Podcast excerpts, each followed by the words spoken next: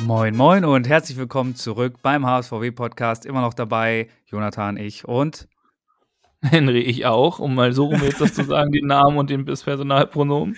Ähm, Stimmt, das war irgendwie so ein bisschen so Yoda-Deutsch. Ist echt so Jonathan, ich. So, okay, gut, wer ist jetzt dieser Ich und wer ist Jonathan? Also ich glaube, damit hast du unsere Hörerschaft schon nachdrücklich verwirrt jetzt alle wieder weg. Ja, ich habe ich hab dieses Intro so lange geübt, dass das jedes Mal gleich kommt. Jetzt habe ich es einfach verkackt. Wow. wow, wow Aber wir wow. lassen es drin. Wir sind nämlich ein transparenter Podcast und wir nehmen da auch kein Blatt vor den Mund und stehen auch dazu, dass wir auch mal Fehlerchen machen können. Und Monsieur Ori, weißt du, wer nicht verkackt hat, im Gegensatz zu mir gerade? Unser super Tipper dieser Woche, Dedden 1848 mit 20 Punkten. Herzlichen Glückwunsch. War super. Er 18, äh, 20 Punkte geholt, um 18 Plätze aufgestiegen. Geisteskrank. ich glaube, er hat insgesamt 1, 2, 1, 2, 3, 4, vier Ergebnisse genau richtig getippt. Das ist schon krass. Und Detten, du kannst uns mal sagen, wenn du das zu, wenn du zuhörst, ähm, kannst du uns mal eine DM schreiben oder irgendwie vielleicht auch als äh, Notiz unter die Folge schreiben. 1848 wegen des VfL Bochum oder was ist der Grund, wieso du diesen diese wunderschöne Jahreszahl da trägst? Oder bist du vielleicht auch am 1.8.48 geboren? Dann cool, dass wir auch eine ältere Hörerschaft ansprechen. ja, ihr müsst wissen, vor der Aufnahme haben Henry und ich schon den Spieltagssieger natürlich rausgesucht. Und dann hat Henry wie aus der Kanone geschossen gesagt, er ist Heidenheim-Fan. Dann haben wir nachgeguckt und tatsächlich Heidenheim ist 1846, aber auch schon Respekt, dass du das so ein bisschen auf dem Schirm hattest. Nee, ich hatte ja leider die letzten Jahre mehr mit Heidenheim als mit dem VfL Bochum zu tun, daher die Verwechslung.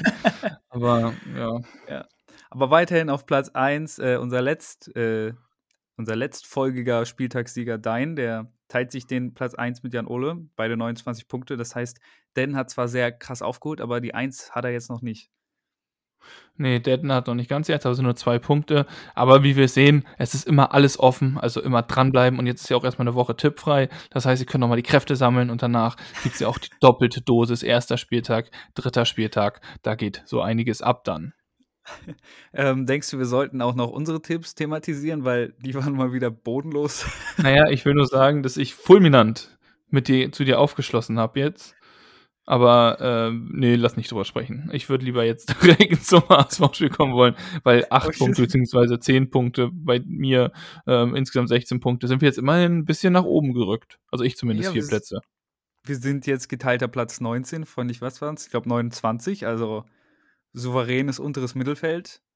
Ich finde das völlig stabil. ja, und dann nochmal die Erinnerung, wenn Piranha und Frank 1887 zuhören. Ihr solltet auch tippen, damit ihr den Schal am Ende gewinnen könnt. Der Schal, darauf könnt ihr euch freuen. Da haben wir uns nämlich was ganz Großartiges überlegt. Also tippt munter weiter. äh, ja, das wird auf jeden Fall super. Ich würde mich anstrengen. Ähm, angestrengt hat sich auch vor vielen, vielen Jahren, um damit jetzt mal aufs Inhaltliche überzuleiten. Otto Rehagel, der wurde heute 85 Jahre alt. Wir nehmen ähm, aus äh, zeitlichen Gründen heute jetzt erst am Mittwoch auf, am 9.8. Und Otto Rehagel ist Otto Rehagel ist heute 85 geworden, das heißt. Nee, du kannst es auch transparent sagen. Wir nehmen heute auf, weil Otto Rehagel heute Geburtstag hat. Ja, jetzt ist es raus. Jetzt ist es raus. Ja, wir haben die ganze Woche drauf gewartet. Wir haben auch eben so privat so ein bisschen zelebriert. Ähm, Genau, deswegen Otto. die Grüße. Wir wissen ja, er ist ein treuer Zuhörer. Die Grüße sollten an dieser Stelle auf jeden Fall mal rausgehen. Gerne. Wer auch rausgegangen ist, ist Niklas Schmidt und zwar ähm, von Werder Bremen. Der hat, äh, das hatte sich ja jetzt über die letzten Wochen schon angedeutet, ähm, den Weg nach Toulouse angetreten und äh, Bremen damit zweieinhalb Millionen in die Kassen gespült. Ich, ich glaube, rein, rein sportlich wird man dadurch keinen sehr großen Verlust haben, vor allem weil Bremen ja jetzt schon wieder nachgelegt hat.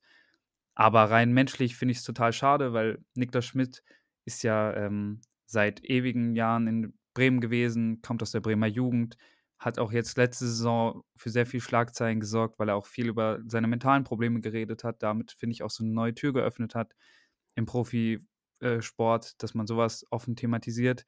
Ähm, deswegen, ich glaube, Bremen verliert damit echt einfach einen tollen Menschen.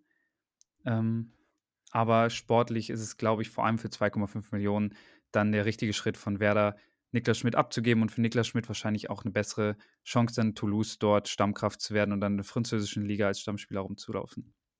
Ich finde das irgendwie krass, dass er da hinwechselt. Also, ich weiß nicht, ob da bei Toulouse irgendwelche deutschen ähm, Verantwortlichen mit reingerückt sind jetzt in letzter Zeit oder wie er, ob er über die Berater da irgendwie einen Draht hin hat, weil ich finde so der Transfer an sich ist schon ein bisschen random, dass einfach so Niklas Schmidt zu Toulouse wechselt. Also so viele Wechsel, also so viele Deutsche spielen ja auch jetzt nicht in der äh, Ligue 1. Also das finde ich schon irgendwie ganz interessant, dass da jetzt einfach so ein Wechsel kam. Ja, Bremen hatte ja ein Testspiel gegen Toulouse. Äh, und da hat, Bre da hat äh, Niklas Schmidt ja auch gespielt. Die Gerüchte gab es zwar schon vorher, aber kann ja wirklich sein, dass im Vorhinein, als diese Testspiele angesetzt wurden, Toulouse sich dann intensiv auch mit den Bremern beschäftigt hat und denen dann einfach aufgefallen ist, dass da halt ein sehr talentierter Mittelfeldspieler ist, der nächste Saison eher weniger Chancen auf Einsatzzeiten hat. Und dass vielleicht dadurch dann wirklich der Kontakt äh, zustande kam, dass man dann in diesem äh, Zuge dann irgendwie ihn kontaktiert hat und angefragt hat. Ja, das finde ich ähm, ja, gut, kann gut sein. Aber vielleicht hat man auch das Testspiel gemacht, weil eben diese Berat, äh, diese sowieso anstand. Aber das ist ja immer so ein Ding, ne? Da wissen wir halt leider auch zu wenig drüber, wie diese äh, ganze Fußballwelt wirklich jetzt funktioniert. Also wer wie, wo, mit wem Kontakt aufnimmt. Ähm, ist auf jeden Fall ein cooler Transfer und für Bremen ist es ja auch ein Segen, weil es halt wirklich diese Klamm Kassen, die halt wirklich am Start waren, jetzt vielleicht ein bisschen gefüllt hat und ja auch jetzt, um gleich die, wie du schon gesagt hast, äh, wieder für Verstärkung gesorgt hat. Und zwar ist Bremen aktiv geworden auf dem Transfermarkt. Bitter benötigt, waren Sechser, hatten wir auch drüber gesprochen. Und sie haben jetzt einen Spieler geholt, der auf jeden Fall Sechser spielen kann. Das hat TikTok zumindest gesagt, sagt aber auch Transfermarkt. Das heißt, man kann sich wirklich darauf verlassen. Und zwar ist Henne Lünnen. Ja, haben wir uns darauf geeinigt. Ja. Genau, von Union, Union Saint-Gillois gekommen, aus Belgien, von dem Dennis Undaff Club sozusagen, den man in Deutschland ja. vor allem daher kennt und auch aus der Euroleague. Ähm, und damit hat Bremen sich, glaube ich, einen ziemlich guten Fang ähm, ins Netz geholt und sowohl die Deichstube als auch ähm, eine andere Instagram-Seite, wie heißt die noch, die ich dir auch geschickt hatte, äh, die immer so Scouting machen, die haben ihn in hohen Tönen gelobt. Also für Bremen, die haben ihn so ausgewiesen, dass man da auf einen der besten Transfers dieser Bundesliga-Saison ähm, gucken könnte.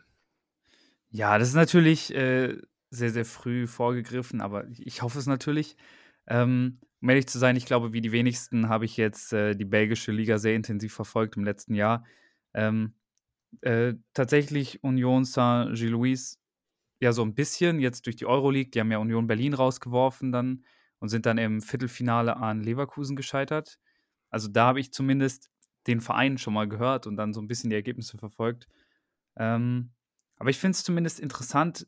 Äh, der Spieler ist ja noch relativ jung, 24 Jahre alt, ähm, hat, hatte 2021 noch einen Kreuzbandriss ähm, und hat sich seitdem aber stetig so gesteigert, dass er seinen Marktwert dann relativ schnell auf jetzt mittlerweile 4 Millionen steigen konnte. Und das für einen Spieler, der in der belgischen Liga spielt, finde ich, ist schon echt äh, eine große Marke.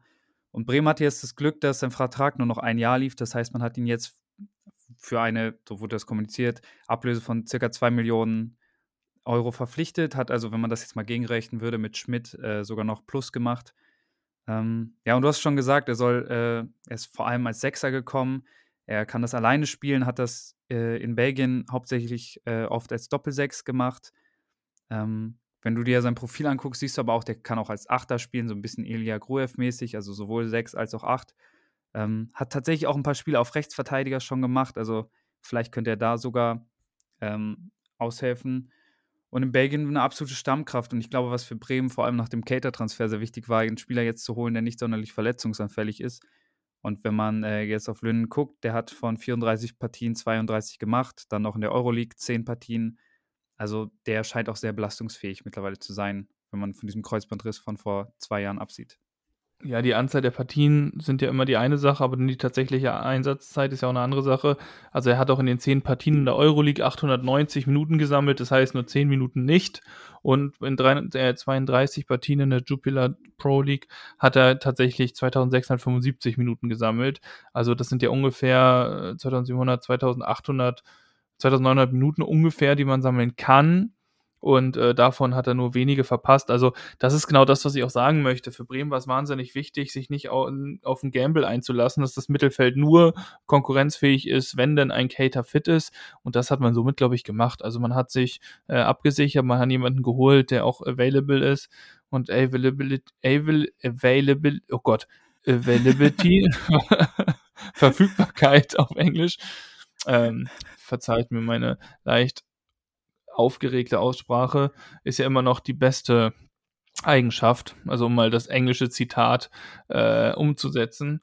Und ja, also der hat in seiner Karriere schon vieles mitgemacht, hat halt äh, Euroleague gespielt, kommt aus der Brügge-Jugend und ähm, ist, glaube ich, für Bremen guter Transfer. Ein Jahr Restlaufzeit ist groß, 1,85 und ich glaube, da kann sich Bremen auf einen Spieler freuen, der qualitativ wirklich nochmal deutlich, deutlich über Gruev und auch über Groß steht. Auch wenn du Groß sehr magst, musst du, glaube ich, zugeben, dass dieser Transfer bitter nötig war.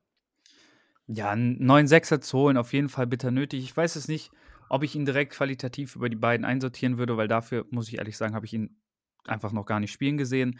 Ähm, ich habe jetzt nur viel recherchiert zu ihm und ähm, was da so rausstach, war, ähm, dass er vor allem seine Stärken halt in der Defensive hat, also vor allem in den Balleroberungen und den Zweikämpfen, vor allem so sein defensives Positionsspiel und seine Passqualität. Also es scheint wirklich wie so ein äh, so, so ein bisschen zerstörermäßig wurde er beschrieben, auf jeden Fall sehr gut gegen den Ball wo er vielleicht noch so Schwächen hat, äh, sind eher dann so progressive Aktionen wie progressive Läufe, generell so dieser Offensiv-Impact. Das heißt, ich finde es eigentlich aber auch ganz gut. Man hat jetzt hier einen Spielertypen geholt, der wirklich ausgewiesenermaßen diese Sechs bekleidet, ähm, keinen so großen Offensivdrang, Offensivdrang aufweist, aber den soll er ja auch gar nicht haben. Man hat ja eigentlich ein Upgrade zu Christian Groß gesucht und vom Spielertypen her ist es, glaube ich, ein relativ ähnlicher Spielertyp, aber wir hoffen natürlich, dass er ähm, ja auch mit seinem jungen Alter verbunden vielleicht noch ein bisschen mehr Agilität, ist das ein Wort? Ich hoffe, da mitbringt, ein bisschen mehr Spritzigkeit und das Bremer Spiel dann deutlich beleben kann. Also ja, wie du auch sagst, also das hatte ich auch auf diesem einen, diesem einen Scouting-Report über ihn gelesen, dass so diese rein progressiven Pässe noch eine Schwierigkeit seien oder eine Schwäche in seinem Spiel. Und da haben die aber auch rausgestellt, dass Bremen ja gar nicht auf einen defensiven Mittelfeldspieler angewiesen ist, der Busquets-artig das Spiel dirigiert, sondern durch die langen Bälle, die vor allem aus der Innenverteidigung gespielt werden, auf Füllkrug, der denn die ja quasi als Wandspieler festmacht und sozusagen verteilt, hast du bei ihm ja die Möglichkeit, dass ähm, sozusagen ein bisschen zu kompensieren, weil auch ein Groß ist ja nicht der geborene Busquets zum Beispiel, sondern der ist ja auch jemand, der darüber über den Kampf kommt und nicht über die fußballerische Filigrani Filigranität. Ja. Also heute sind unsere Wörter aber on point, muss ich sagen. Aber ähm, ja, also ich bin gespannt für Bremen. Wir werden jetzt auch am Wochenende ihn hoffentlich dann schon mal in Action sehen. Da können wir uns dann auch mal ein Bild machen. Also auch wenn du es jetzt natürlich nicht gleich sagen willst, aber wenn der nicht besser ist als Groove und als Groß, dann hat man zwei Millionen in den Sand gesetzt. Ja, natürlich, das werden die Erwartungen an ihn sein. Er hat jetzt auch selber in, dem, äh, in der ersten Pressekonferenz gesagt, dass er weiß, dass die Erwartungen sehr, sehr hoch an ihn sind, weil Bremen ja gefühlt wirklich seit Jahren nach einem Sechser sucht, nach einem guten. Und jetzt verpflichtet man dafür Bremer Verhältnisse auch gut Geld, jetzt einen Spieler aus Belgien. Und ähm, natürlich, die Erwartungen sind hoch, er ist sich dessen bewusst, er nimmt die Herausforderung an. Und äh, Fun Fact: Wer war der letzte Feldspieler von Bremen mit belgischer Nationalität? Ähm, äh, ich weiß, wer es ist, aber ich will es nicht sagen. Also, dass der mal im Bremen-Trikot aufgelaufen ist, ist ja eine Frechheit. Ähm, ich glaube, das müsste genau, KDB unser, sein, oder? Ja, genau, Kevin De Bruyne, den, den wir natürlich ausgebildet haben und groß gemacht haben. Deswegen ist er jetzt da, wo er ist.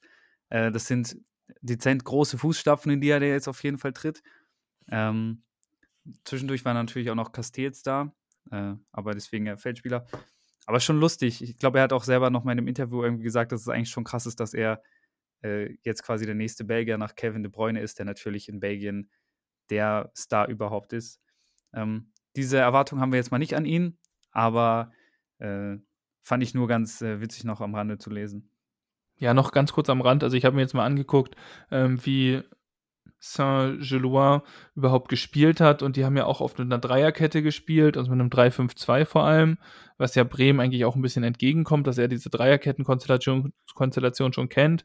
Die haben da, wobei er öfter mit einer Doppel acht oder sechs gespielt. Das heißt, auch wenn die äh, Einsätze als Achter gelistet sind bei Transfermarkt, würde ich sagen, im Fünfer Mittelfeld ist es schon so, dass er, glaube ich, eher die defensivere Rolle bekleidet hat und man halt auch nicht erwarten kann, dass man da eine Box to Art, Box to Box Mitfielder hat, sondern wirklich jemanden hat, wie du auch sagst, der dann zerstörerischeres Element gegen den Ball vor allem an den Mann äh, bringt oder ins Spiel einbringt und deswegen, also das noch kurz ergänzt, aber ansonsten ähm, glaube ich ein guter Transfer. Ich bin gespannt, ob diese hohen Erwartungen, die auch teilweise dann durch diese Berichterstattungen und so dann entstanden sind, bei mir zumindest, auch erfüllt werden können.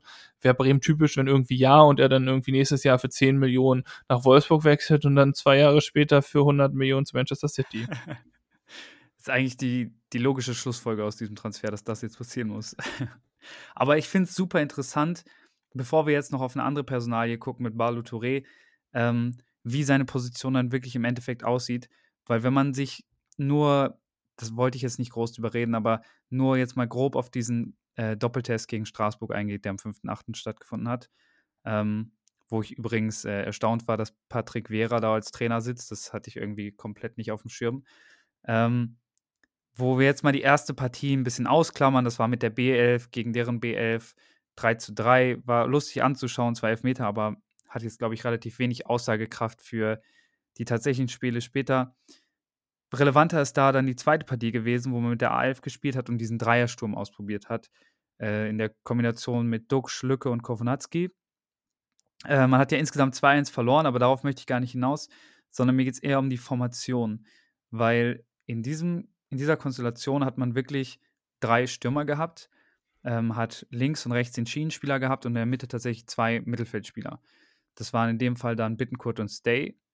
Und ähm, es war irgendwie für mich nicht ganz eindeutig, waren das jetzt, sollten das zwei Sechster sein, zwei Achter, weil beide wirkten auch relativ offensiv und irgendwie hatte ich das Gefühl, dass die so ein bisschen überfordert waren mit dieser Konstellation, dass da nicht noch so ein Abräumer dahinter war, und für mich ist diese Formation nicht ganz aufgegangen. Und auch wenn man dann bedenkt, man hat jetzt äh, Linnen geholt und man spielt nur mit zwei Mittelfeldspielern, zwei Zentralen, ist Linnen dann wirklich prädestiniert für eine dieser beiden Positionen? Weil wenn er wirklich seine Schwächen in diesen progressiven Läufen und Passspiel hat, ist es dann nicht eher kontraproduktiv, in so einem System zu spielen? Ähm, ja, naja, davon abgesehen. Nee, du musst das ja. Nee, sag du. Nein, bitte. Ja, also naja, davon abgesehen. Ah Gott. Okay, ich mache das jetzt noch fertig, dann kommst du. Davon abgesehen, dass ich auch einfach fand, dass die Offensive zu voll war, man irgendwie das Gefühl hatte, die standen sich teilweise so ein bisschen auf den Füßen, weil ähm, man jetzt auf einmal drei Spieler vorne hatten, die dann auch mal nach außen ausweichen mussten, weil die Mitte einfach wirklich zu voll war. Ähm, das System hat mir so nicht so gut gefallen und irgendwie sehe ich den Transfer jetzt aber auch als so ein Fingerzeig in die Richtung eher, dass man mit dem Sechser spielen möchte und dann eher nur einen Zweiersturm, weil für mich diese Zweier-Mittelfeld-Kombination auch mit diesem Transfer nicht so viel Sinn ergeben würde. Das ist absolut richtig. Ähm, was ich nur sagen wollte, ähm, ich nehme immer gerne als Beispiel für so eine 3-4-3, überlege ich mir immer, wie hat damals ähm, Chelsea gespielt unter, äh, unter Conte, also auch wenn es natürlich nicht übertragbar ist, aber nur so für die, wie ich mir mal vorstelle, was so zwei ideale Mittelfeldspieler sind. Und zwar hattest du, glaube ich, da immer einen Spieler, der so ähm, wie Nemanja Matic zum Beispiel eine Art defensive Rolle einnimmt. Das heißt, dass die Dreierkette, und davor hast du einen, der halt wirklich defensiv denkt und daneben hast du meistens noch einen, der wirklich Box-to-Box -Box denkt. Und da denke ich jetzt bei Bremen hast du jetzt dir die Möglichkeit geschaffen, dass du einmal einen Stay hast, der da die Box-to-Box-Rolle erfüllt, der sowohl offensiv als auch defensiv arbeitet und daneben mit dem Lünnen jemanden hast, der gegen den Ball vor allem defensiv seine Stärken hat und so halt auch ein bisschen die Absicherung sein kann. Vor allem, wenn die Flügelspieler hochziehen, dass du nicht komplett offen bist, weil wie du ja sagst, wenn du einen Jens Stay hast und daneben einen Bittenkurt, die ja beide durchaus auch offensiv denken, hast, läufst du natürlich dann unzählige äh, Mismatches sozusagen rein, wenn die dann in eine Kontersituation kommen, die gegnerischen äh, Vereine. Und vor allem glaube ich aber auch, dass die Formation was ist, äh, was gut sein kann, wenn man gegen Gegner spielt, der vielleicht nicht auf, also der schlechter ist als man selber, etatmäßig, weil du da vorne dann halt wirklich den Druck hochhalten kannst und nicht dieses, dass du hinten raus dann über Konter kommst, weil ich glaube, über Duxch, Kovnatski und Füllkrug, da fehlt dir dann schon eine Komponente, um wirklich das Tempo auf die Straße zu bringen, von einem Bittenkurt zum Beispiel. Ja, also im Umschaltspiel, ne? Aber ich meine halt, wie oft hat Bremen das jetzt wirklich, dass sie dann gegen Mannschaften spielen werden, die nominell schwächer besetzt sind? Naja, schon. Ersten, Bochum. Ja, in der ersten Liga werden das vielleicht vier, fünf Teams sein. Dann im DFB-Pokal jetzt in der ersten Runde, falls man weiterkommt, vielleicht auch noch in der zweiten Runde mit ein bisschen Glück. Ähm, aber für mich, also ich fand, also ich verstehe den Ansatz, dass, dass du sagst, äh, man könnte jetzt hier einen Sechser, der könnte das defensiver interpretieren und einen Stay, der es vielleicht ein bisschen offensiver interpretiert, wobei der ja auch äh, deutliche Defensiv, ähm, also dass er deutlich mehr für die Defensive tut, als beispielsweise ein Bittenkurt oder ein Romano Schmid. Trotzdem ist das für mich irgendwie so ein bisschen in der Mitte, wirkte das alles zu luftig. Ich fand diese, einfach die, die Austauschprozesse zwischen dem Sturm und dem Mittelfeld haben nicht so gut funktioniert, weil das Mittelfeld nicht so richtig Ahnung hatte, was genau ihre Aufgabe ist. Sollen sie jetzt hinten absichern oder sollen sie äh, vorne mit das Spiel kreieren? Wenn du jetzt Linnen spielen lässt, ist er dann wirklich ein Sechster, der hinten bleibt und Stay macht dann einen auf Zehner, der hinterher geht. Also ich finde dieses System einfach schwierig, vor allem weil man vorne dann ähm, drei eher klotzige Stürmertypen hat. Und das ist für mich dann auch ein bisschen zu viel. Also ich hoffe, dass dieser Linden-Transfer auch ein Indiz dafür ist, dass man ihn wirklich auf der Christian Groß-Position spielt, auf einer klassischen 6 alleine.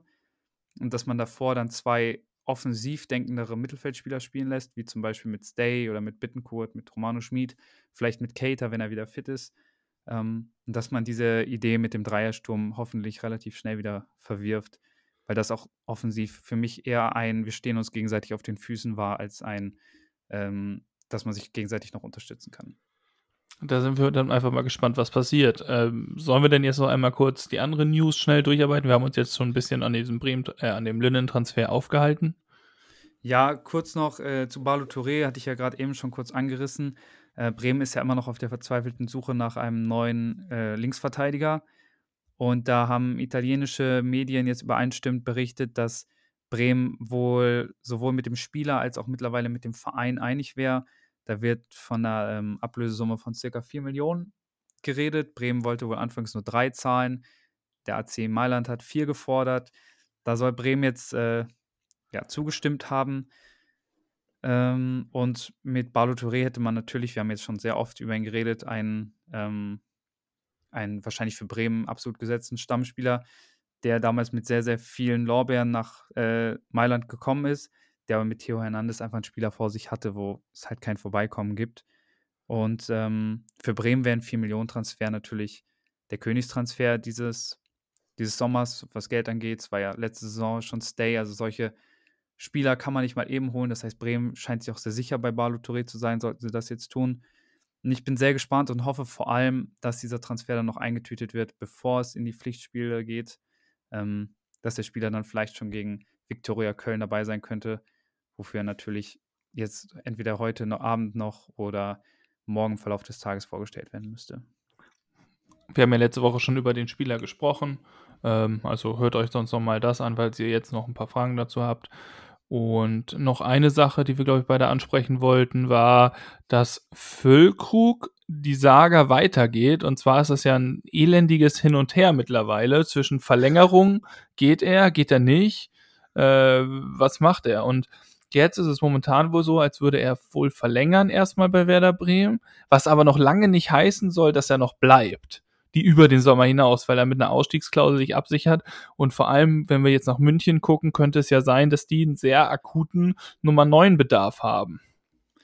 Ja, ich, ich meine, Bremen tut ja aktuell alles dafür, um ihn zu halten. Man hat ja jetzt Friedel zum Kapitän ernannt, Füllkrug ist Co-Kapitän geworden. Äh, man hat jetzt gehört, man ist ihm geldlich entgegengekommen, man wäre bereit, ihm eine Ausstiegsklausel einzubauen. Also man, man tut wirklich sehr viel dafür. Und ich glaube, für Füllkrug ist jetzt wirklich nur noch entscheidend, ist wirklich einer dieser Top-Vereine bereit, mich zu verpflichten mit wirklich einer Perspektive, dass ich auch ein paar Spielminuten bekomme oder nicht. Und ansonsten würde er bleiben und ich glaube auch, entweder als Notnagel beim FC Bayern sollte Tottenham das wirklich durchziehen, dass sie diese 100 Millionen für einen 30-Jährigen nicht haben wollen.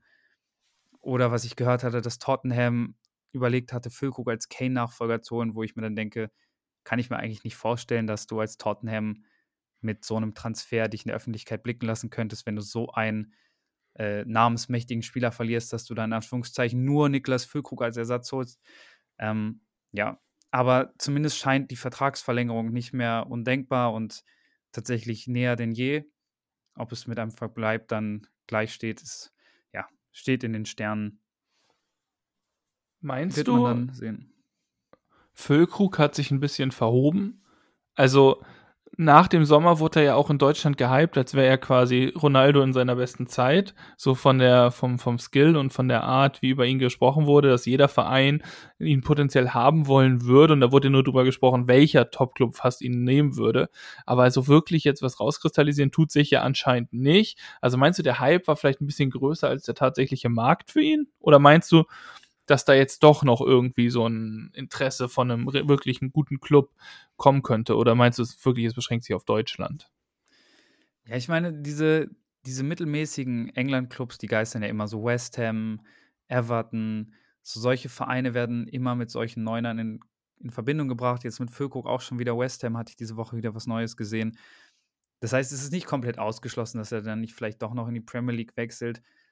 Aber ähm, verhoben würde ich nicht sagen. Ich meine, er hat halt einfach seine, seine Möglichkeiten abgewogen. Jetzt realisiert er wahrscheinlich, dass es bei zu einem Stammspieler bei einem Top-Verein wahrscheinlich nicht ganz reichen wird, aber ja, er will sich einfach weiterhin alle Türen offen halten.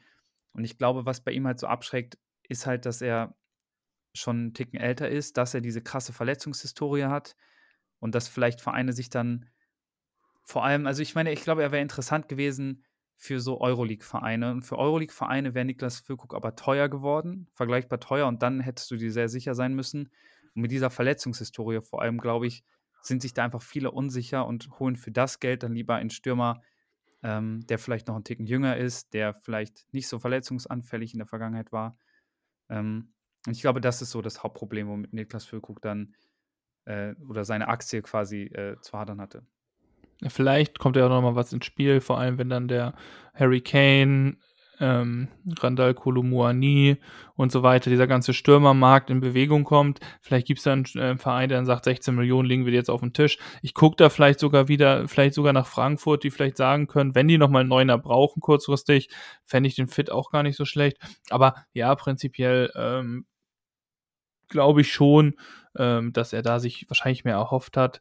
Aber ja, gut. Aber machen wir das zu. Also, wenn er wechseln will, kann er das ja immer noch. Wie du sagst, er hält sich die Option offen. Ähm, wer, auch, wer auch wechseln wird, ist das Bremer äh, Ensemble und zwar im Trainingslager eventuell. Das stand zumindest in der Zeitung. Und jetzt gab es den großen Zillertal-Gipfel und plötzlich ist wieder alles möglich. Ja, beziehungsweise ist nicht mehr alles möglich. Es wurde jetzt sogar schon verlängert. Die Bremer hatten ja so ein bisschen aufgeschrien, weil das Zillertal sich von ihnen abwenden wollte.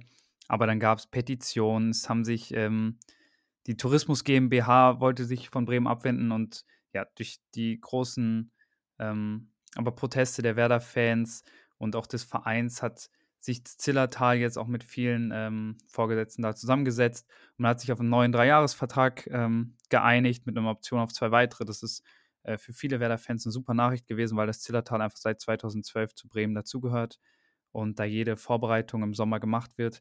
Ich finde das eine super schöne Nachricht. Das Ganze wurde dann am Tag der Fans ähm, veröffentlicht, wo dann über 30.000 Fans da waren. Hm, bis auf diese News gab es dann sonst nicht so viel auf dem Tag der Fans. Es gab Mannschaftspräsentationen, aber jetzt kein, äh, keine Vertragsverlängerung verkündet. Man hatte so ein bisschen gemunkelt, dass vielleicht die von Weiser dann veröffentlicht wird dort. Das ist nicht passiert, aber trotzdem äh, ja, war es anscheinend ein sehr schöner Tag und ähm, mit dem Zillertal zumindest noch eine sehr schöne Nachricht äh, womit wir überleiten können ähm, zum HSV, weil die hatten ja nicht so schöne Nachrichten quasi, als dann am Sonntagmittag feststand, Nachmittag, dass der HSV nicht über ein 2 zu 2 gegen den KSC ähm, hinweggekommen ist. Wie hast du das Spiel gesehen? Ja, also dass es ein schwieriges Spiel wird, das war, glaube ich, klar. Ich hatte auch jetzt im Nachhinein gesprochen mit einigen auch anderen HSV-Fans und wir haben halt gesagt, vor dem Spiel hätten wir wahrscheinlich, gerade weil es Karlsruhe ist, gerade weil es das erste Spiel im neuen Stadion ist und gerade weil es ähm, auch einfach der HSV ist, wir einen Unentschieden unterschrieben hätten. So, vor allem weil letztes Jahr hat man in Karlsruhe verloren. Karlsruhe brennt immer gegen den HSV, also wir wohnen wirklich mietfrei in den Köpfen von denen. Das ist wirklich seit 2015 ungebrochen, wieso auch immer. Also die haben da wirklich anscheinend Probleme, aber sei denen überlassen. Ähm, das Stadion hat, glaube ich, relativ angezündet von Anfang an und der HSV hat ja auch seine Probleme. Äh, gehst dann in Rückstand verdient und dann holst du halt aufgrund der individuellen Klasse und ausschließlich deshalb halt auf, arbeitest die Chancen und zeigst halt eigentlich, dass du ein Top-Team der Liga bist und kriegst dann halt mit so einem, dass da äh, der Opa Stindel nochmal einen guten Pass raushaut am Ende, ähm, dann hast du halt dann das 2 zu 2 ist halt ärgerlich, ähm, ist ein Punkt mehr, als wir letztes Jahr in Karlsruhe geholt haben, aber gegen ein Aufstiegskonkurrenten im Endeffekt dann einen Punkt auswärts zu holen, kann am Ende auch nicht verkehrt sein. Ist natürlich maximal dumm, weil es mit der letzten Aktion passiert. Ja, der HSV ging in das Spiel mit der gleichen Aufstellung wie gegen Schalke. Einziger Unterschied, dass äh, Kadunic sein Pflichtspieldebüt für den HSV feiern konnte. Ähm, dafür rückte Ambrosius dann wieder aus der Mannschaft raus, ging auf die Bank. Ähm, wie hast du das Debüt von Kadunic gesehen? War ja so ein bisschen heiß diskutiert. Ja, eher, eher nicht so gut gesehen von vielen. Ich fand das Debüt gut. Also wirklich stark eigentlich sogar. Also am Anfang hatte er, glaube ich, ein paar Problemchen, so mit der Spielweise des HSV, wirklich dann in einem echten Spiel.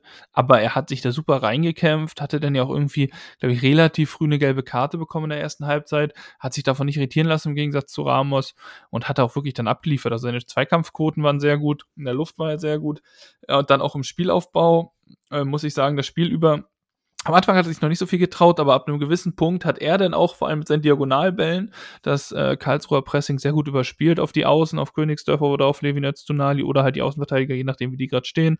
Und äh, also ich muss sagen, ich, mir hat das Debüt wirklich gut gefallen und ich glaube, man sieht auch gleich den Qualitätsunterschied von ihm zum Beispiel zu einem ähm, Rahmen, also zu einem Ramos wirklich gegen den Ball ein bisschen, was so die abgeklärte Unterstellungsspiel angeht, und zu einem Ambrosius im Ballbesitz. Also ich finde, er gibt da nochmal, er komplementiert ähm, diese HSV in Verteidigung, glaube ich, gut und ich freue mich, wenn er neben Schonlau auflaufen kann.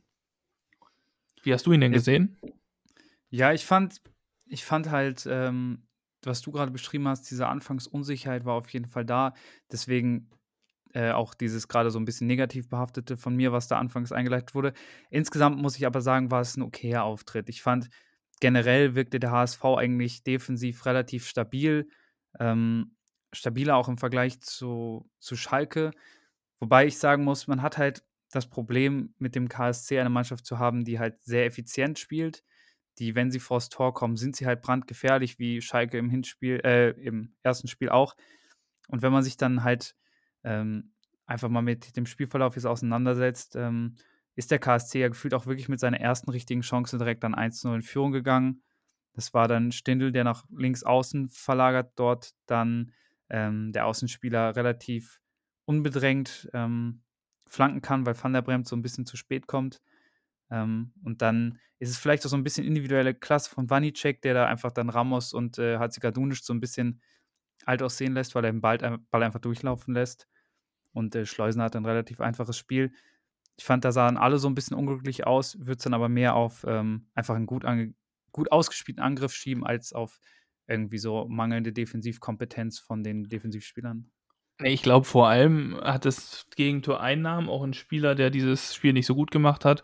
Und zwar war das Van der Bremt. Und zwar ist es bei ihm so, wenn du dir die Szene nochmal anguckst und anfängst, bevor Stindl den Ball hat. Er spielt ja diesen komischen halbhohen Ball voll in die Beine des KSC-Spielers. Äh, also er zieht so in die Mitte, will ihn mit links irgendwie rausspielen, schafft es nicht und dadurch kommt dann der Ballverlust. Also da war halt wieder im Aufbauspiel so ein unnötiger Fehlpass, wodurch du natürlich ungeordnet bist. Deswegen will ich den Innenverteidigern da gar keinen Vorwurf machen. Da sind es dann vielmehr die Sechser, die nicht äh, da sind und sozusagen die Nachrückenden dann zumachen. Und dann hast du wieder diese freie Mitte, die hattest du ja letzte Saison schon als Schwachpunkt beim HSV. Es ist ähm, ein individueller Fehler im Aufbauspiel, der den Gegner wie Karlsruhe natürlich eiskalt bestraft. Aber das und dann noch dieser eine Kopfball, das waren ja auch neben so ein paar Fernschüssen die einzigen Aktionen. Also das war halt aus dem Spiel heraus, finde ich, hat, wie du auch sagst, hat der HSV eigentlich gut gestanden. Und das war auch ähm, jetzt so, du hattest, wie gesagt, diesen einen Kopfball von Rossmann heißt oder Rossbach, eins von beiden, Rossmann oder Rossbach, ich glaube Rossbach, ähm, der daneben geht und du hast halt dieses Tor, was dann fällt, oh, aber du hast halt andersrum halt rausgespielte Chancen, im Strafraum nicht so wirklich. Und da muss ich auch sagen, macht der HSV defensiv eigentlich, finde ich, gar nicht so einen schlechten Job. Ähm, ist halt dumm, dass Karlsruhe effizient ist und dass der HSV dann ähm, noch nicht wirklich im Spiel war am Anfang.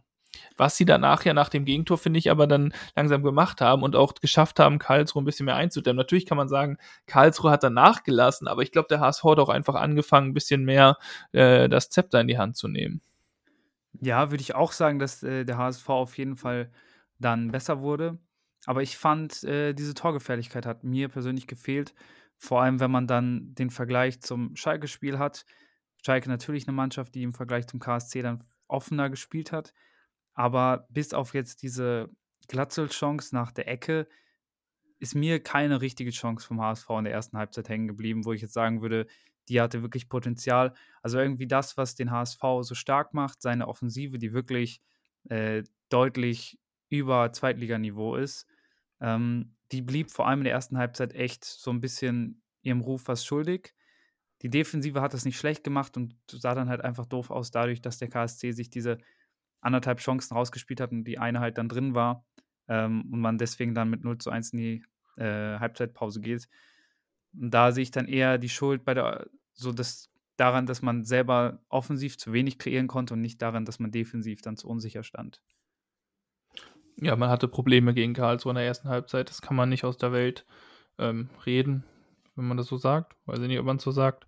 Ähm, aber dann in der Halbzeit habe ich das Gefühl, hat Walters diesmal geschafft, auch die richtigen Worte zu finden.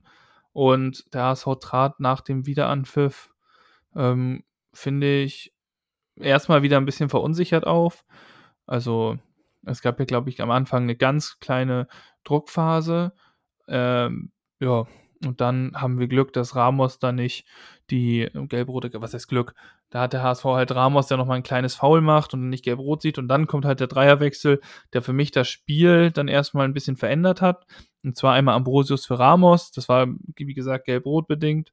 Ähm, und dann kommt halt noch Dompe für Königsdörfer und Jatta für Özunali oder halt andersrum, je nachdem, wie man sich das drehen will.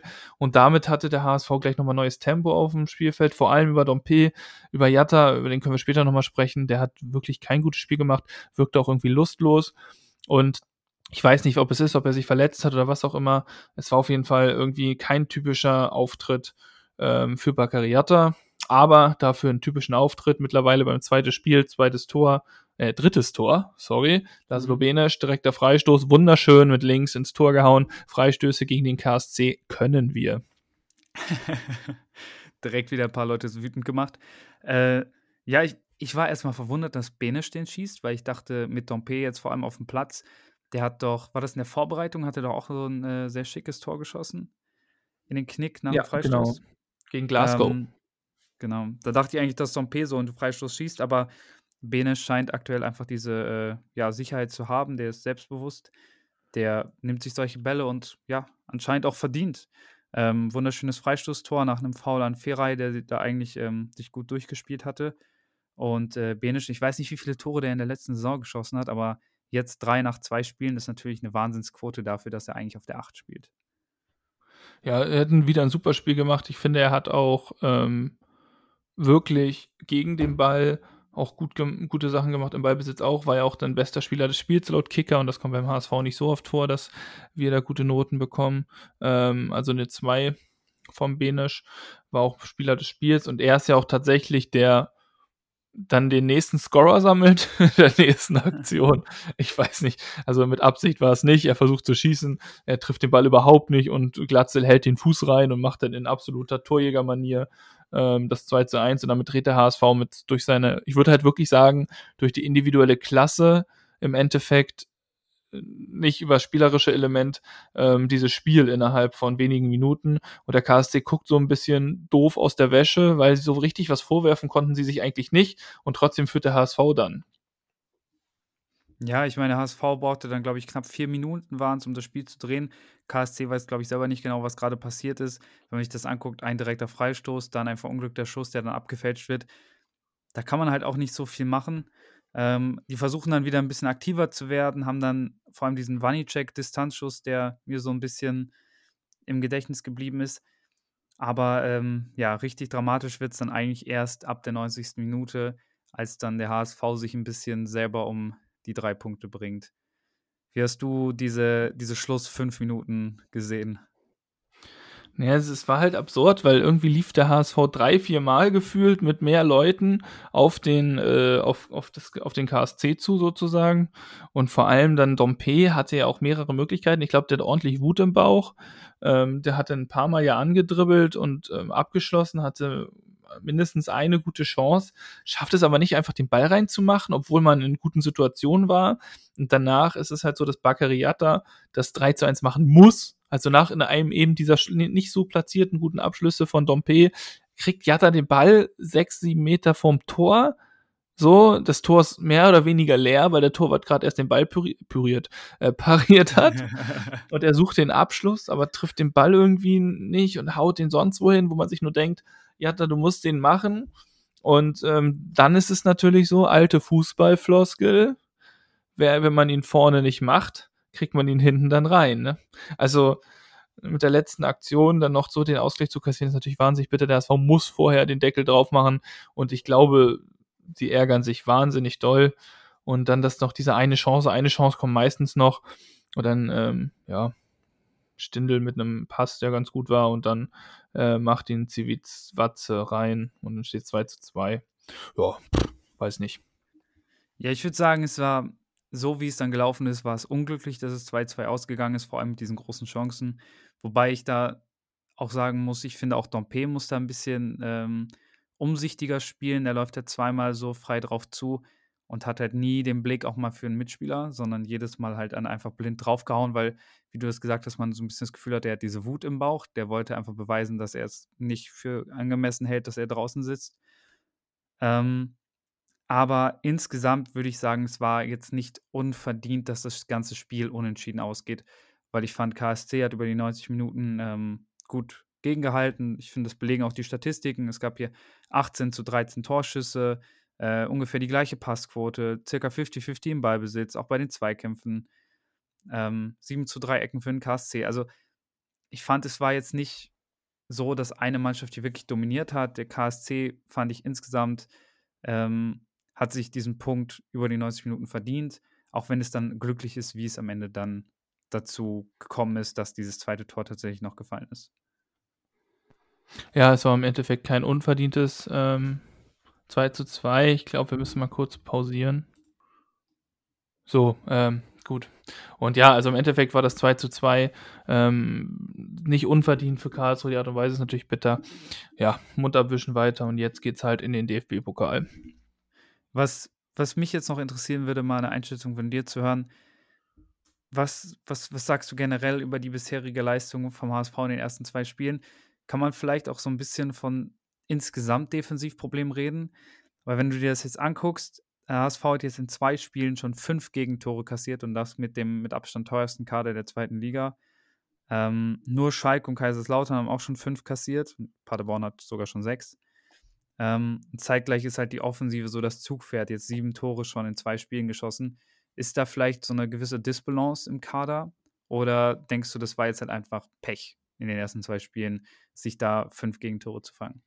Es war natürlich nicht optimal, so viele Gegentore zu bekommen. Vor allem, weil die Art der Gegentore halt auch ärgerlich sind. Also ich finde, so ein 2-2 Last-Minute-Ding, so ein Ding kassierst du halt mal. So, da, da steckst du halt auch nicht drin. Das Gegentor, das erste, das ist halt dumm, weil da dieser Aufbauspieler kommt, Aufbaufehler kommt. Und dasselbe halt auch beim Spiel gegen ähm, Schalke, das Ding von Oe Draugo, das kassierst du halt, weil der macht da im Strafraum ein bisschen gute Sachen, muss mehr Zugriff haben, aber das ist halt individuelle Qualität, ne? Ähm, aber andersrum, nach dem Fehlpass von Öztunali, wo Terodde das Tor da macht, da denke ich mir halt auch so, das sind halt individuelle Fehler. Wenn du die abstellst, dann kassierst du auch weniger Gegentore und daran muss der HSV arbeiten. Ähm, weil ich finde wirklich aus dem Spiel heraus, so klassisch aus dem Spiel heraus, war, waren weder Schalke, also was so wirklich Qualitätschancen angeht. Also der HSV, finde ich, hatte nicht so das Problem, aus dem Spiel heraus Chancen zu vermeiden für den Gegner, wenn du weißt, was ich meine. Also ja. es war halt ähm, es waren halt dumme Gegentore und der HSV musste auch besser werden, damit sie aufsteigen können. Aber ich würde da halt auch sagen, es waren zwei der Top 4 Teams der zweiten Bundesliga. Gut, dann kommen wir jetzt mal zum Ausblick aufs Wochenende, nachdem wir jetzt reichlich über den HSV gesprochen haben. Ähm, ich glaube, du stimmst mir da auch zu in dem, was ich gerade gesagt habe. Und jetzt geht's für den HSV und für den SV Werder Bremen am Wochenende nach Westdeutschland in die dritte Liga in zwei Städte, die dort liegen. Ja, weiß auch ja, nicht, was ich wollte. die Bremer fangen so ein bisschen an. Äh, die sind einen Tag früher schon im, am Spielen. Samstag, 12.08., 15.30 Uhr, äh, zu Hause bei Viktoria Köln. Ähm, muss Bremen ran. Äh, Viktoria Köln, genau wie RWE gegen die der HSV spielen muss, äh, dritte Liga. Hatten jetzt letztes Wochenende ihr allererstes Spiel. Da wurde die dritte Liga wieder angepfiffen. Ähm, Viktoria Köln hat dagegen den SC Verl gespielt und 3 zu 1 gewinnen können. Fair letzte Saison ähm, ein Liga-Nachbar gewesen. Also äh, Viktoria Köln ist Neunter geworden. Ich glaube, Fair war Zehnter von 20, falls Leute sich nicht so in der dritten Liga auskennen. Also Viktoria Köln anscheinend so ein mittelmäßig gutes Drittligateam. Ähm, ich habe einfach, ich habe mir jetzt nicht die Highlights angeguckt, weil ich auch glaube, dass das nicht sonderlich aussagekräftig ist, weil Viktoria Köln gegen den Werder Bremen anders spielen wird, wie gegen einen SC Verl. Aber alleine jetzt nur die Grundformation, wenn man sich die anguckt, spielt Viktoria Köln in einem 3-4-1-2. Und ich glaube, das kann man ja auch relativ defensiv auslegen. Und ähm, deswegen kann ich mir sogar vorstellen, dass Viktoria Köln vielleicht in ihrer Grundformation bleibt gegen Bremen, diese dann aber jetzt einfach daran anpasst, dass jetzt ein Gegner kommt, der zwei Ligen höher ist. Und ähm, ja, das wird ekelhaft. Bremer Fans kennen das nicht, äh, kennen das genug, dass Drittligateams auch sehr unangenehm werden können im DFB-Pokal. Und ich hoffe einfach nur, dass Bremen irgendwie weiterkommt, egal wie, ist mir egal. Hauptsache irgendwie das Ding gewinnen. Ja, ähm, ich glaube, das kann jeder, jede Mannschaft von den gesetzten Vereinen so unterschreiben, außer vielleicht so ein Bayern oder Dortmund. Selbst die haben ja manchmal Schwierigkeiten, ähm, aber es muss für Bremen und auch für den HSV muss es eine Runde weitergehen, allein auch aus finanziellen ähm, aus den finanziellen Gesichtspunkten. Und Viktoria Köln, ja, das ist halt, ähm, kann ich gar nicht, auch gar nicht so viel zu sagen. Ich hatte bei denen vor ein paar Jahren mit einem Kumpel mal eine FIFA-Karriere gemacht und habe die nach oben geführt. Das war ganz witzig. Da die Connection habe ich, aber das war nicht sonderlich realistisch.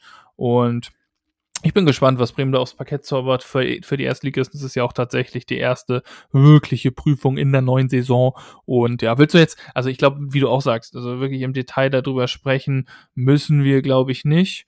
Ähm, du könntest jetzt nochmal sagen, mit welcher Startelf du denn tatsächlich auch die Bremer erwarten würdest ungefähr.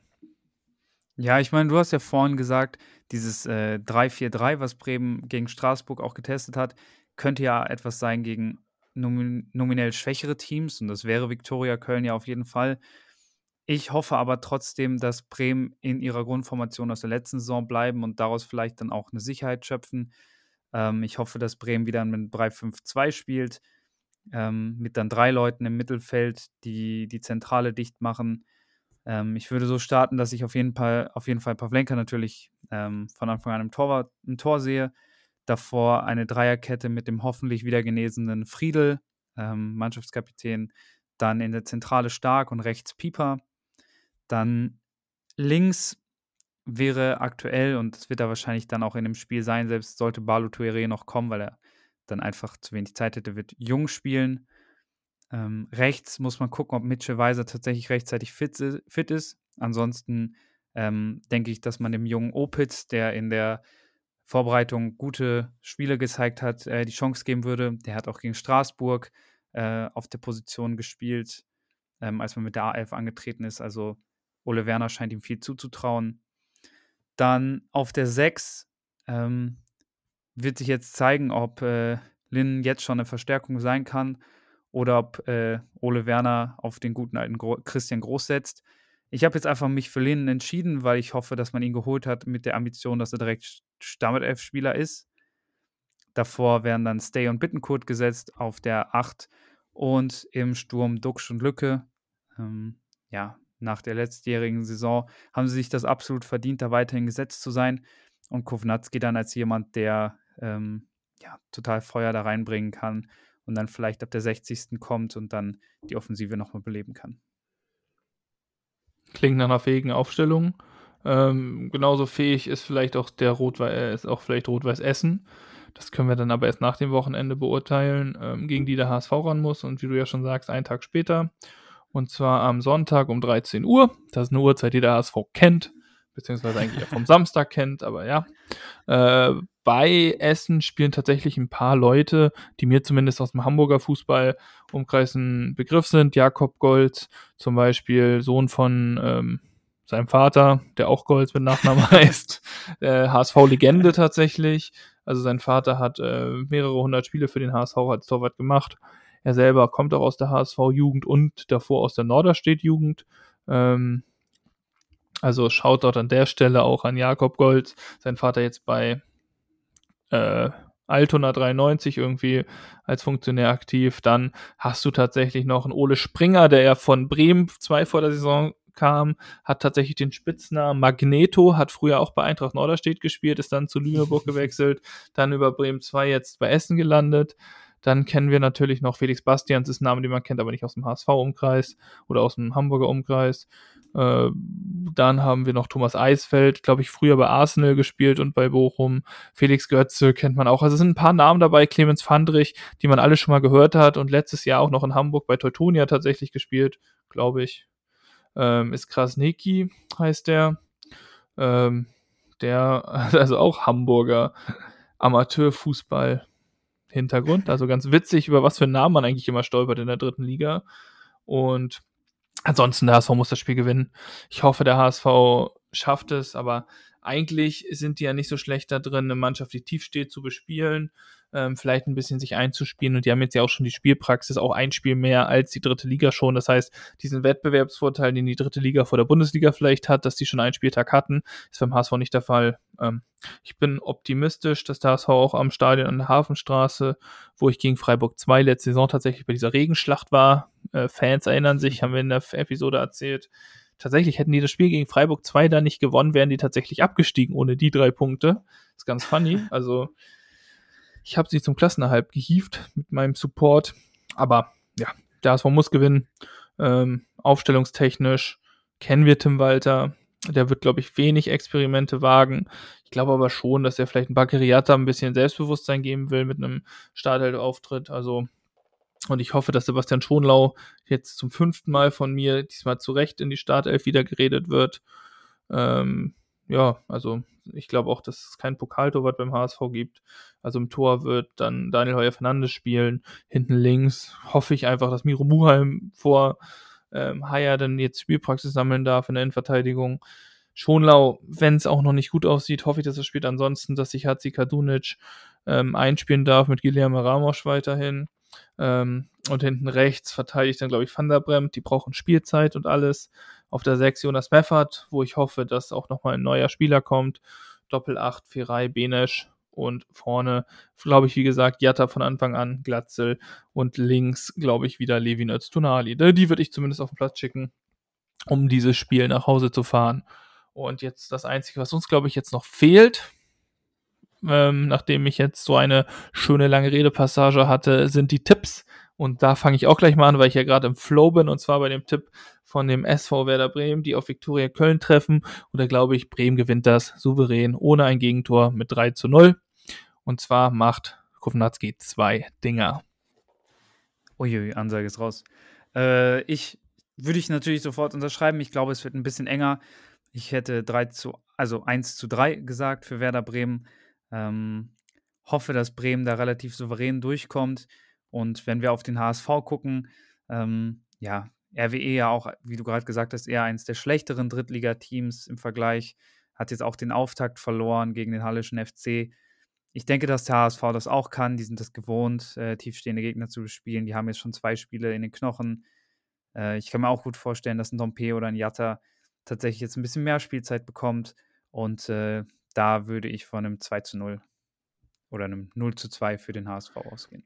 Dasselbe wollte ich tatsächlich auch tippen. Ähm, kann ich jetzt nicht, weil du es schon getippt hast, auch wenn es diesmal keine Auswirkungen hat, weil es keine Bepunktung hat. Außer wir machen so eine Sonderlocke für den DFB-Pokal, solange beide Teams drin sind. Können wir aber auch lassen. Ähm, ich sage, der HSV gewinnt ebenfalls 3 zu 0. Das heißt, wir haben zwei 3 zu 0 Siege unserer Teams, wenn meine Tipps aufgehen.